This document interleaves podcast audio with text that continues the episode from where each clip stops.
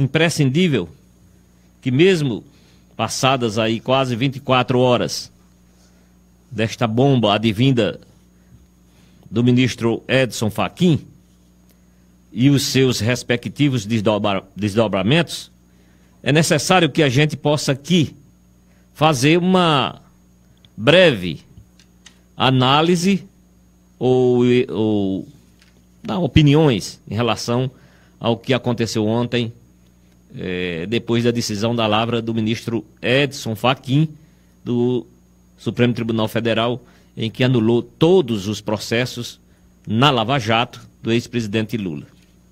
Eu gostaria, é, inicialmente, de dizer que, para mim, e eu tenho certeza que o país inteiro, nem a própria defesa do presidente, do ex-presidente Lula acreditava, não é Geraldo Wilson de Andrade que está dizendo isso aqui agora, é, eu, eu sempre leio alguns sites, articulistas políticos dos maiores é, meios de comunicação desse país e eu pude perceber que a própria defesa do ex-presidente Lula não acreditava que o ministro Edson Fachin pudesse fazer isso.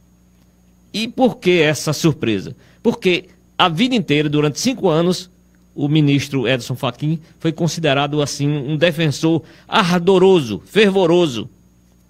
Era como se fosse o advogado dentro do STF, do, eh, da Lava Jato, do, do, do, dos procuradores da Lava Jato, da 13ª Vara Federal eh, de Curitiba. Eu via isso todas as vezes que a defesa de Lula buscava reparar os danos que estavam sendo cometidos contra ele. Todas as vezes era 11 a 0 no STF, porque era puxado por Edson Fachin, por Luiz, Luiz Fux, por a, a ministra Carmen Lúcia e por aí vai.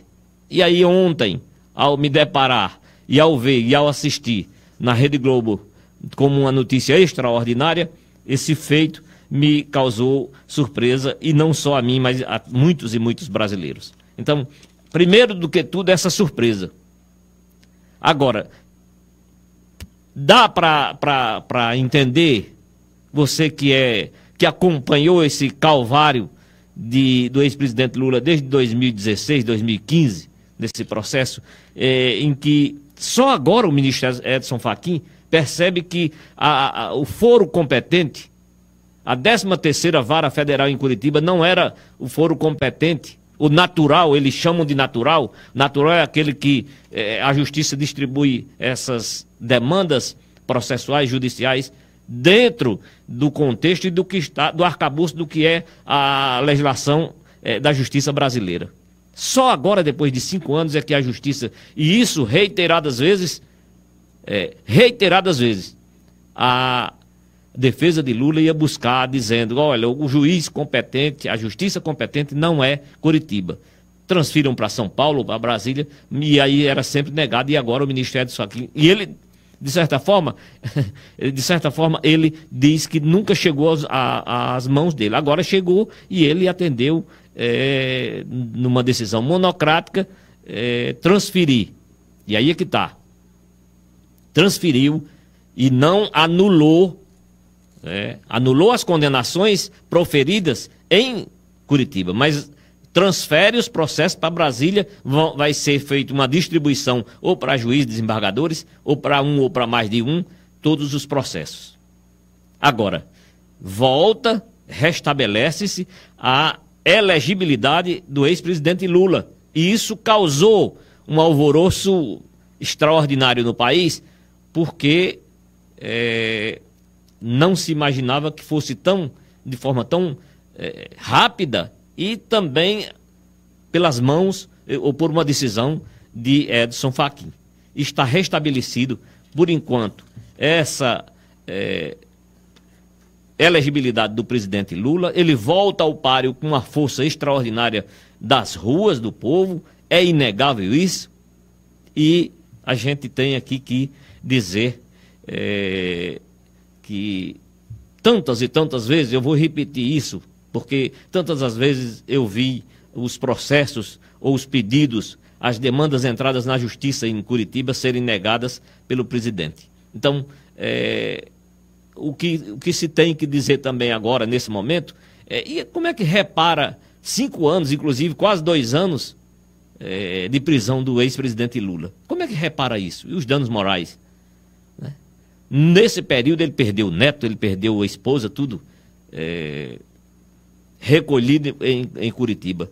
Ah, agora, a gente entende um pouco dessa situação e, de repente, nos desdobramentos dos acontecimentos de ontem para hoje, a gente vai entendendo e compreendendo que muitas das vezes a gente é, é pequeno ou não, compre, ou não entende muito essa situação. Mas é, há quem diga que a decisão do ministro Edson Fachin foi para beneficiar os dois polos. O ex-presidente Lula, dando essa possibilidade da elegibilidade dele e de que comecem os processos, e eu, eu, vendo na visão do que é, descobriu, do que foi descoberto, do que foi colocado para o público brasileiro, para a sociedade brasileira e para todo o mundo, é, é, através do The Intercept, as mensagens, aquele conluio que era feito entre é, o juiz e os, os, procuradores de. Aquela, aquilo ali é onde vai é, argumentar a defesa, continuar a argumentar a defesa, agora com esse ingrediente novo, com esse tempero novo, para que um juiz em Brasília, onde caia os casos de Lula, possa é, ter serenidade para é, decidir julgar.